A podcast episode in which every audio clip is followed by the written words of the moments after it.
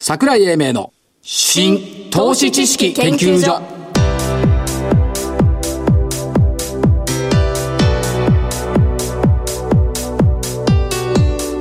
この番組は一般社団法人日本 IFA 協会の協力でお送りします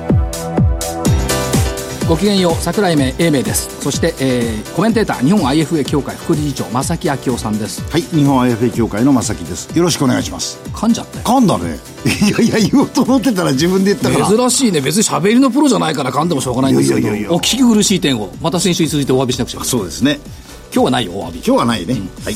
えっ、と日経金株価要4は日続伸えーと、これで3日のジンクス破れたんですかうんと4日連続陽性になったから、3日までだったのが4日陽性になりましたですよね。しかもあれよ木曜日って今年ダメだっつってんのに一勝5敗。一勝あい一勝5敗だっ一た勝の5敗。 2勝 二勝目が今日やってきた2勝目やいや、でも朝のうちね、ひょっとしたらね、一勝6敗になるのかと思ってちょっと心配してたんですでよ。も全場罰だからねあ罰だ全場マイナスだからねうんでも、 5場から来たうん、じわじわと。これもだけど取ってつけたようなねこれ外伝か米中貿易問題について主要な構造問題で6つの覚書が準備されているとそれで楽観視しちゃうと面白いねこれもうでも楽観視ってするできるでしょ。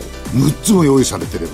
用意しただけじゃんあれだけたくさんですよ。そうでまあ確定するんだろうという見切り発車ただしかもえトランプさん来られるんでしょこちらにねこちらに、はいえお見えになるそれは特には関係ないと思いますけど、で、えー、とそうは言っても上値重くて、えー、とボリンジャーのプラス3シグマはやっぱり当たり前だよね超えられなかった、というところです、えー、と日経平均23円高ですがファーストリテイリングの上昇給与が27円つまり今日はユニクロに助けられた、というところえでしたでもあれじゃない値上がり値下がりの銘柄数見るとそこそこ拮抗した数イ字ーブンですね値上がりが1000コロ29値下がりが1000でしょ新高値13新安値3うんというところそうなんですよねでえーっとまあこれでい2勝6敗の木曜日先週と先々週をみ思い出してもらうと、はい週の前半強くて後半失速っていうのが2週間続いたのですねうんで金曜日が大幅安を2回続いてるのよねですね明日金曜日明日カッテングもはさねじれてるんだけど黒く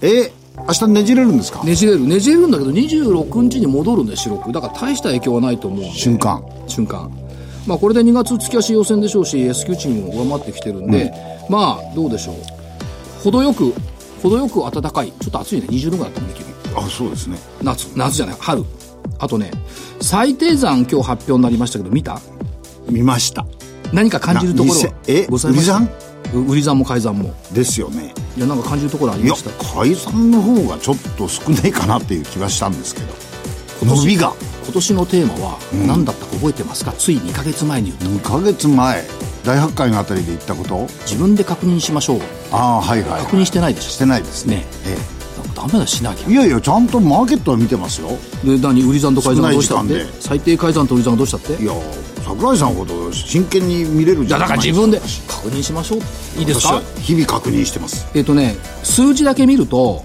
先週末の最低改ざん1943億円増えてるんですよ、うん7617億まだ少ないけどね少ないねで売り算が1528億円増えてるんですよ、はい4822億これ表面上の数字なのうんだけど3月切りだけで見ると改ざんは1000飛び65億円増なんですよなるほど売り算は419億円減なのということは先週まで、えー横切りゼロだったのが改ざん877億増えて売り算1947億円増えた増えた ロールオーバーが売り算の方が進んできてるよねだけど売り算が2000億ロールオーバーしちゃってるところ重いよ結構ですね重いということは売り算ということはこれはあのー空売り比率空売り比率と違うから、将来の買い戻し要因だからですねこれはいいんじゃないのっていう感じがします3月ですかはい3月切り3月切り横切りうん6月9月に移行してる、だからその先楽しみになってくるかなということと,、えー、と日経平均の一株当たり利益が1735円、うん今日計算したと思うんですえアベノミクス以来の平均値 PR15 倍だったら2万6025円だぜまあそこまで行けばねはい行けばねそうかな、うんまあだけどそれはだからね今年のあの証言の年の占いがあったじゃないですかはい桜井さんはい、2月はまあ9月から123はちょっともみ合いが続いてまあ揉み合ってんじゃんだけど12月のいや、高値かそらうなんですよ。まさに揉み合ってでる不んで思す議よ。なのはさ下値から2600円曲がってんのに信用評価損益損率がマイナス15%これが改改善しないんだよねですよ。だって、ある意味個人投資家さんが、あの、動いけるようなマーケット環境になりにくいじゃないですか。ですね。 2兆円ぐらいで。で、今日のヒットはやっぱりアンジェスのストップ高だったなと。おっしゃる通りいうこですとよねを含めて先週の振り返り。はい、どうぞ。メディカルデータビジョン3902ゾウさんね。はい1000コロ15円から1000コロ93円丸。丸。デジタルインフォメーションテクノロジー3916、1391円から1483円丸。丸。なんかいつも私が言ってる銘柄を勝手に取り上げて言ってパクいやっいてや丸々ってのも許せないそうないうこ。とじゃないでしょう。アリさん。はい。しかしね、上昇率はこいつだよ。上昇率は上昇幅。デルタフライファーマ。あ、これ。 2600飛び4円から2899円。丸。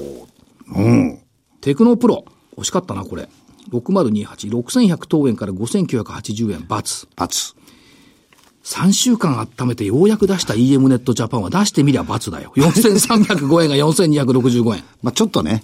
3700円だったのにな。アドソル日清3837、1628円から1739円丸。丸2勝2敗、VS2 勝。増産の勝ち。はい、ありがとうございます。はい今週の銘柄はい久しぶりですね。えー、今週2銘柄です。えー、一つは、えーっと、キューピー。まあ皆さんご存知のようにマヨネーズですよね。主力は。えーっと、中期計画のところで18年までやってたのがほぼ完遂。そして、えー新しく2021年目標にして、えーまた中期経営計画を、えー立案中ということで、えーかなり面白いだろうと思ってますし、今年100周年なんですよ。キューピー、創業。で、えー前期、えー増配したばっかりなんですが、今年、今期ももう一回増配する可能性あるかなと思って、理由は、利益剰余金が1800億以上あるということもあってですね、えーこの可能性があるだろうと思ってますんで、えーキューピー2809、もう一個、えーっと、IoT が実現化してくるというふうな形でですね、学習指導要領改定に伴って、えー e ラーニングス。これで、去年12月に上場した。結論から先言って。はい。。えー、エドラボ。はい。はい。えー、4427です。はい。4427エルバはいロ。。ラボなこの2銘柄です。何やってんの何何やってんの ?e ラーニングえー ?e ラーニングです。あ特に英検ですね。英語検定。 e ラーニングこそ一番遠い位置にいると思うんだけどな。いやいや、そんなことないですよ。そう。70歳と e ラーニングって関係してくるのはい、私じゃないですよ。あ、そうですか。小学生、中学生、高校あそ生ういうことですでよ。すかはい。はい。えーっと、では、エボラブラジア。6191。旅行。いや旅行とさ、だからホテルだってすごいよ。10連休前半もう埋まってるっちゅうのも。 10連休そうでしょ、うんホテルは1.5倍になってる。 10連休、マーケット開けてくれっていう要望が来てますよ。海外から。休みなさいよ。え そどれこか、からなえー、3917アイリッチ。サルボボコイン、飛騨市のね。うんこれをスマホで支払えるサービスが4月からスタート。なるほど。だから役所とかコンビニ、金融機関に行かなくてよくなる。うん。便利なんじゃん、サルボボこ。れ、ひだ、ひだですよね。飛騨高山他のとこもやってましたよね。うん、あのー、木更津とかやってます。ですねまあ、まず飛騨高山ね。はい。それから6556のウェルビーは正木さんがよく言ってるけど、えっ、と、就労希望障害者の職業訓練、給食活動が中核。はい。増益続いてるんだろうなと思って見てます。最後が能率。これひねったね、5943能結率。構ひねりましたね。ガス風呂給湯器。え、我が家。我が家能率、うんシステムキッチンビルトインコンロ。これは違う。給湯器好調なんだってよ。でしょうね。でね、10月に消費税上がるじゃん。あありますよ。駆け込み需要だよ。はいはいはいはあると思うんだよ。今すごいよ。家電の量販店とか行ったらリフォームとかなんかバンバン出 てるよ。高いんだよ。高いいい値段するんだい。よ。そうです。だから、あと海外もね、生活レベル上がってきてるから、そういうところ来るかなと思って、能率。はい。ひねったでしょひねりましたね。はい。ということで、この後は本日のゲストのご登場です。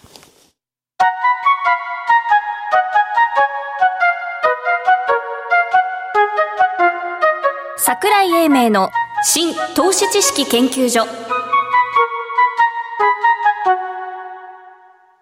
さっきの話が、えまえまえだえまだ、何まの話あ、ですか始まってないからね、正木 さんね、会話は後からしてね。了解ですはい。本日のゲストを紹介しましょう。証券コード7782、東証一部上場、株式会社新社、代表取締役執行役員社長、中村健さんです。中村社長、よろしくお願いします。よろしくお願いしよろしまくすお。願いします。新社ってこれ社長、誠実っていうことをまさか本当に誠実って意味で作ったんですかいやーその通りまさかってことないけど。 誠実に行く、行こう。ええで、おやりになってることは、コンタクトレンズ。はい。コンタクトレンズを製造販売してます。これ、コンタクトレンズって、ずいぶんニッチな世界に行かれたなと思うんですけども、でニーズ高いですよね。そうですね。はい。でね、一番、あの、社長と打ち合わせしてね、すごいなと思ったのは、コンタクトレンズを使っている人の91.3%が、何らかの不快感を感じている。いや使ってないから分かんないんだけど。そうなん ですよ。で、えっ、と、例えば乾燥感、異物感、違和感。そうですね。それが大きな3つ。はい。社長コンタクト使ってます実は私ね、目がいい。レーシックしたんですよね。それって面白い な。いやいやい や。でコンも、タクトレンズの会社の社長がレーシックしいやて、どうす結るんですか構前です。若い時です。なんで、若い時はいもう目がだいぶ悪くなってきたんで、はい今、自社製品使ってやっていってますね。多少矯正して。はい、で、どうですか乾燥感、異物感、違和感。ないように今、出してきた新しい。そうですというかね、これがはい明日から発売なんだよ。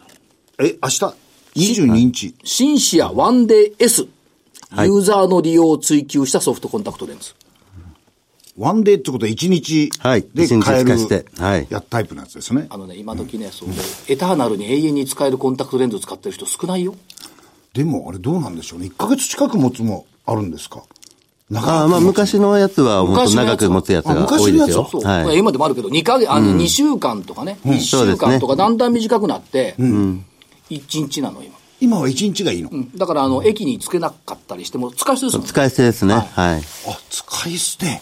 これ、ただ社長ですね、コンタクトレンズって、まあ、使ってる人も多いんですけども、一番後発じゃないですか。はい。まず外資がいたりして、外資系が、はいで、国内も、えっと、上場でも2社、3社あるじゃないですか。そういう中で一番後からこう追いかけていって、メリットっていうのはやっぱああったんですかそうですね。まあ一番後は、まあ周りの状況を見ながら動けるっていうところもあるし、はいまあもう一個あるのは、今、現状うちって工場を持ってなくって、ファブレスになってるファブレスっていう状況なんですけども、だからこそ、あの、海外の工場をいくつもいくつも見て回って、本当に、あの、いい製品っていうのを探し当てて、今回、このシリコンハイドロゲル素材のレンズを開発したと考えてます。感じる潤い、呼吸する瞳。 乾燥肌も防げる。あ、乾燥、目の乾乾燥。燥目っつうのはあんま聞かないけでどもさ。目の中のまあドライアイ異物感っていうのはドライアイ的なやつってありますよドライアイでね。悩んでる方、今、すごい、スマホ見ますからね、皆さん、多いと思いますよ。はい。で、えーこ、これを答えていくということで、理想を満たす瞳に優しい10の理由ということで、えー新しいの、明日から発売。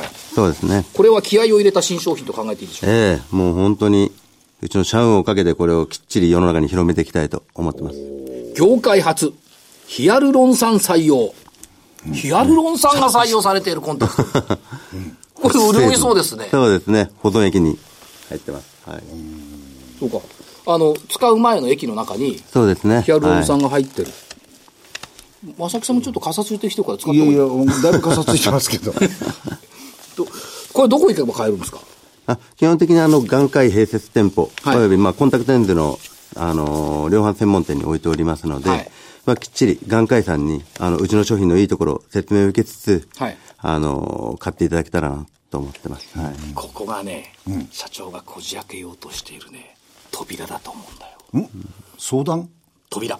扉この扉が開くとね、大きな変化がね、今まで割とほら、あの、ドラッグストアだとか、そうですね。そういったはいルートが多かったじゃん。我々の販路の主流っていうのが、その、本当にコンタクトレンズっていうのは、眼科医さんの処方のもと売られていくというのは基本で、はいですねそこのがメインルートなんですけども、まあ今まで、あの、眼科医さんたちに採用してもらえるような、いい製品っていうのはなかなか開発できなかったので、そこまで広がってなかったんですけど、今回、本当いい製品できたんで、今本当、あの、うちのお取引先の眼科医様にいろいろ配ってるんですけど、本当に評価高くて、いい形で今どんどん広がっていますから、すごい楽しみなんです、この市場が開けることがこ。れが新たな販路の拡大という意味では、そうですね。うちにとっては本当新たなで販今、路。社長の話の中に、あの、最初に販売してもらうとき、眼科医のところに、眼科医さんのところに試作品とかね、試作品使って、そうですね試しに使うようなものだとかを、サンプルをサ渡ンして。プルを渡さなきゃいけない。えだから、その意味では、えっ、と、今期の業績見通し見ていても、まあ、売り上げは順調に伸びてるんですけども、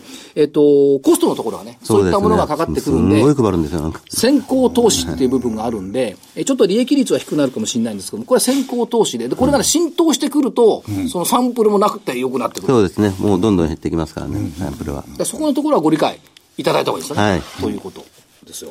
で、前期もそういった、あの、結構入れ替えがあったんでね。そうですねええ。前期はドラッグストアの方の入れ替えをちょっと頑張ってたんで、なるほど。それが重かったですね。だからどうなんですか、その、まあ、あの、初心者っていうかね、コンタクトの初心者の人、やっぱり眼科医さんのとこ行くじゃないですか。ええ慣れてきちゃうといつも行くとめんどくさいよみたいな ななっちゃうのかな。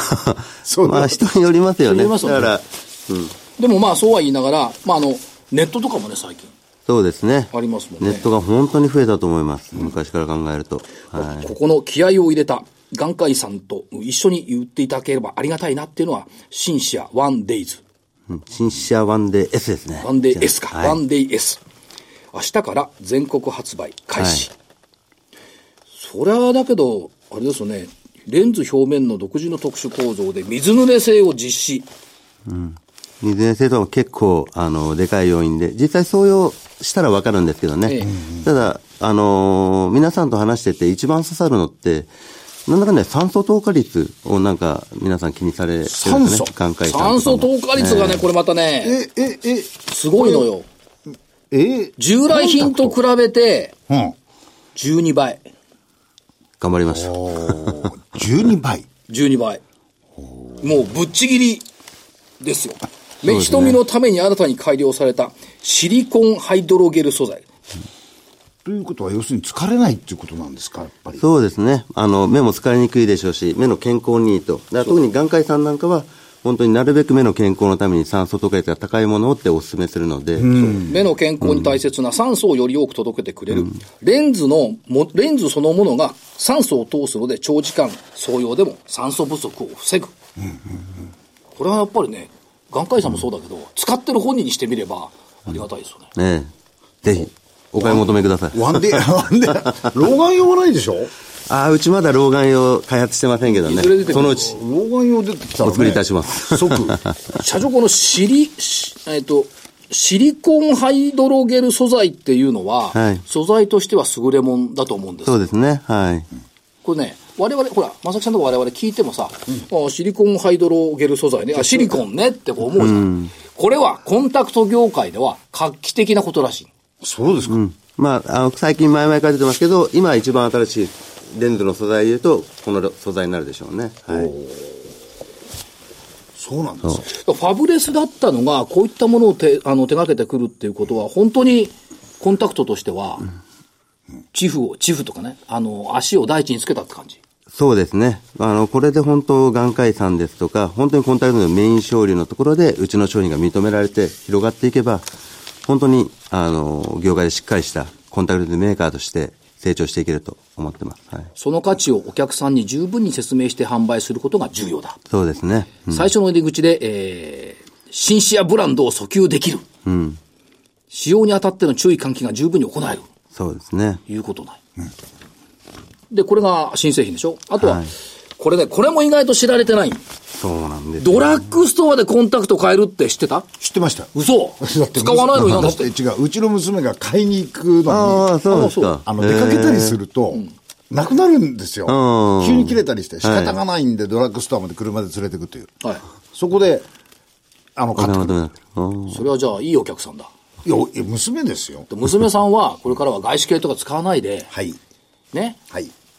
シンシアを使いなさい。まさきさんかわいそうなんですよ。いつもいるでしょで、ゲストによってはいろんなもん買わされて、家は多分2個以上買ってるんですよ。おで でか、車は3台は買ってるとお。思うんですよお架お。空の話になっちゃうんです 架空の話コンタクトを娘さんに買ってもらえるんです。そういうことですね。えっとね、ドラッグストアのブランドは、ワンデイアイウェル。はい。知ってたドラッグストアで買えるコンタクトレンズ。知ってたけど、知ってた。 で、まさきさんの大好きなツールハで売ってるよ。ああ、子供さそういうんとなころんでなすんかね、ツールハ好ああ、そうなんですか。き。なんか知ん ないけど、ツールハにこだわる。注目銘柄ツールハよく見あるあ、。本当いいお取引様ですけどね、うちにとって。はい。そう。えっ、と、全国1600店舗以上で展開ですよ。これだけど意外とし、まさきさんのとこ知ってるけど、知らない人意外と多いんじゃないそうなんですよね。でしこれを、これもまた大々的に、はい、この、あの、各版を。うん、知名度を上げていきたいなと。えーっと、眼科医チャンネルとおドラッグストアチャンネルと。そうですこねの。両方を、うん、いろんな販路があるんですけれども、はい本当に、基本的にコンタクトって目の中に入れるものなんで、ですよね眼科医の受診では絶対的に必要なんですけど、だそうは言っても、そのもう今、い本当にお買い求めやすく、あのー手に入れられるようにするっていうのも重要ですし、はいはい本当最低限の安全性をきちんと守った上で、いろいろ、あのーお客さんが選択して買えるような場を作っていきたいと思ってます。なるほどその一つがドラッグストアチャンネルってそいうう感じドラッグストアも、まあ、あの一応対面ですからね、一応とか対面だから、インフラ整ってるし、対面だから、いろんな注意喚起もできる、そうですね。インターネットよりもはるかに、その対面で、はい。本当ドラッグストアのあの方々って本当結構規制厳しいので、販売員の方もしっかり説明してくれるんですよね。なんで本当最適なルートじゃないかなと思います。はい。だからどんどんその、いずれね、核反則を進めていて、そのうちね、多分テレビコマーシャルとかね、出てくるんじゃないかと、テレビコマーシャル。おお。ラジオコマーシャルもやるから。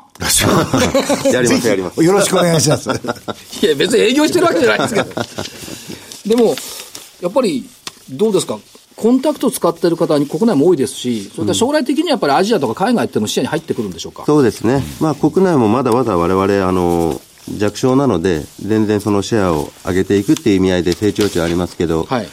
本当に市場全体で考えたら、やはり、あの、日本市場まだ伸びるとはいえ、海外市場、特にあの、日本からの発信であればアジア市場が面白いなと思ってますね。はい。そういうふうに考えていくと、これでまあ今回そのメーカーとしての立場、位置を作ったっていうことはいあですよね。作っていくはい作っていくということですね。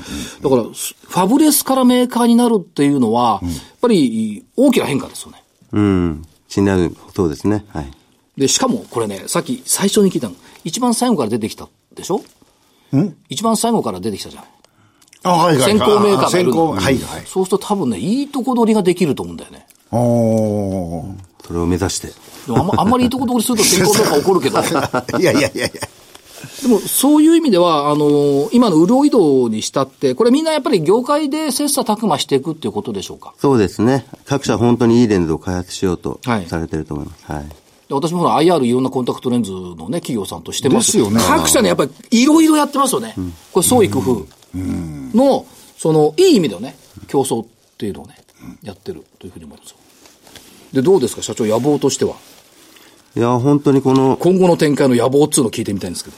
この新製品によって、本当にコンタクトレンズのメイン勝利である、はい眼科医併設店舗、コンタクトレンズ専門量販店で、クリアレンズをしっかり売れるメーカーだとお客さんに推奨してもらって、ええ本当にコンタクトレンズといえばシンシアっていうふうに、まあ他の大手の会社さんのようにね、はい認識していってもらいたい。で、それをきちんと出していたら、我々はまあ、あの海外に売って出る、それ以外の省流もきちんと合わせて企業価値とともに伸ばしていくっていうのを考えてますね。まあ確かにその外資にしてもね、その日本の先行メーカーさんにしても、コンタクトレンズそのものを国内で拡大してきてくれてた歴史ってのはありますよそうですねはい。はいそれはもうおかげさまでって感じ。ワンデーのマーケットを広めてくれたのは、みたいな、ありますね。はいだけどワンデーそのものがね、出てきた時は、コペルニクス的転換で、えー、これ保存液とか入れなくていいんだっていうのありましたよね。ねだいぶ変わりましたね、あれで。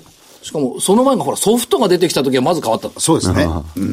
コンタクトって、ほら、昔痛かったもん、高校生の時。それで落としたの探すのが大変だったじ落ゃとないでしすたか。らどこ行くんだって、あれワンデーだったら落としたらね、もう一個使えばいいっていう。ね。だから、本当にいいいいところに社長、目つけましたね、やっぱりみんなが必要とするものを提供してきている、ユーザーの理想に向かって、いろんなものを想像してきてるっていいですよね。それで勝ちゲームに結びつく可能性あるわけでしょもうこれで。ワンステップ上がったんだ。何言ってんの、ハブレスかまあまだら。第一歩でしょう。いや、だから、第ワンステップ上がったそうんで。そう一応第一スタートラインそうここで満足しちゃいけないですよね。もちろん。ほら。はいい。でもその前に一部行っちゃってんだから。やそういう問題じゃない。市 場、あのね、市場の問題じゃない。あ市場の問題じゃないそう。はいはい市場は一部でいいですよ、それはね。そうその上はないんだから。そうだからそれは入り口なんだから。なるほど。その先は、当然ながら、今ね、えー50億弱のね、売り上げを、100億から1000億から3000億と、こういう期待がやっぱりな、希望がないといけないでしょ。すごいですね。なんで私が言わなきゃいけない生ものは。生ものがすごいよ、だ生って。そうです。だって、そうやって増えていくことによって、でも便利になる人が増えるわけですよね。そうですね。はい。快適で便利になる。ですよね。うん。だからそういう意味ではね、このシンシアって響きいいんだよね。いや、いいですありがよとうござね。います。物の名前と、しあい会社の名前が、パええッと結びついてくると。そうなんですよね。ですよね本当この製品を広めていくと同時に、うちの会社も、はい本当きちんとみんなに知ってもらいたい。新視野を。そうですよね。シンシア、ワンデイ S。はい。そう。響きいいよ手紙書きは必ず書いちゃうしね。センシアリティってね。それは英文で書きゃああそれはね、ん誰が手紙を考えてコンタクトレンズを買ういや、イメージでもって、新社って名前聞いた途端に、あ、そうか、その言葉なんだっていうのが、ピーンときたんだよ。なるほどね。これどうなんですか、社長。あの、対象としては、やっぱり若年層の方が多いんですか、お客さんとしては。どう見たらいいあああ、どうでしょうね。あの、要は、眼科医さんに買いに来てくれる方にお医者様に推奨してもらいたいなっていうのが強い思いですけど、初めてそのコンタクトレンズつける若い子って、まあ基本的には親御さんに買ってもらうみたいなところ多いんでしょうけど、そういう意味で言うと、あの、やはりあどうしても高くはなるわけですけど、旧来品に比べて、はいただ目にとってはすごいいい素材なので、もしかしたら最初、あの若い方あの、自分で買うっていうわけではなくて、親御さんが子供さんの目のためにという形で広がっていくのが多いかもしれないですね。これだからあれですよね、その、眼科、お医者さんに併設してるお店だとか、コンタクトレンズの量販店とかあるじゃないですか。合わせると56.4%、そうですそうです、最終消費者が買ってる、で、インターネットが35%、うん。だいぶ増えましたよね。メガネ店が7.3%。やっぱり若い女性の方たちのニーズが、こう、顕在化してきたらすごいああでしょうそうね。ですね。それでね、雑貨店、まあ、いわゆるドラッグストアなんかが、そうですね。ドン・キホーテとか雑貨これ店みたいな1.1%でしょ、そうですね。だから、そ、そうそう1.1%そのうそとうころで戦戦っていたところが、56.4%のところに打って出る ぜ、大航海にっていそうう。ですよね。もう船、船のマーケットサイズフォア、が違うフォア満帆に張ってるっていう 状況だから、まあ、ブルーオーシャンとは言わないけど、そういうオーシャンの方に向かっていく途上に今、おられる。はい。ということですね。はい。たくさんの投資家さん聞いてると思いますんで。社長の熱いメッセージ一言。一言で結構です。一言。はい。まあ、明日から発売する、この新車ワンデー S で、本当に次の弊社の成長ステップ、きちんと実現したいと思ってますので、はいまあ、温かいご支援をよろしくお願いします。中村社長ありがとうございました。えー本日のゲスト、証券コード7782、東証一部上場、株式会社新社、代表取締役執行役員社長、中村健さんでした。ありがとうございました。ありがとうございました。資産運用の目標設定は人それぞれにより異なります。個々の目標達成のために独立、中立な立場から専門性を生かしたアドバイスをするのが金融商品仲介業 IFA です。一般社団法人日本 IFA 協会は企業 IR 情報を資産運用に有効活用していただくため、協賛企業のご支援のもと、この番組に協力しております。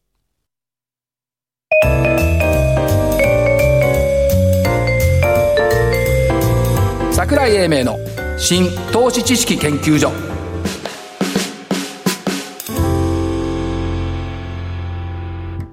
この番組は一般社団法人日本 IFA 協会の協力でお送りしました。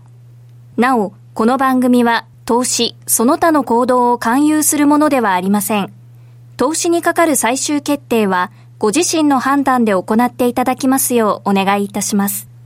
面白かったね面白かったです。さて、明日はどこ行くの明日はですね、えー東京国際フォーラム22日23日国際フォーラムで、えー開催されます東証 IR フェスタはい2019、こちらにあ赤いジャンパー着来ていくわけ赤いジャンパーを見かけたら、えー、IFA 協会の正木かなとお前こ声かけるとご飯でも持ってくれるわけダメですあダメダメですじゃあ声かけちゃいけないそうです、はいじじゃゃああ声声をかけていただいて声かければいいはいで何か言えばいいのえあにあにいや別に声かけて何もくれないのいやくれないですはいわかりました、じゃあはい東証 IR フェスタ明日ですねぜひおいでください、えっ、と所長の桜井英明がお相手いたしましたそして、日本 IFA 協会の正木明夫でしたそれでは来週この時間までごきごげんようう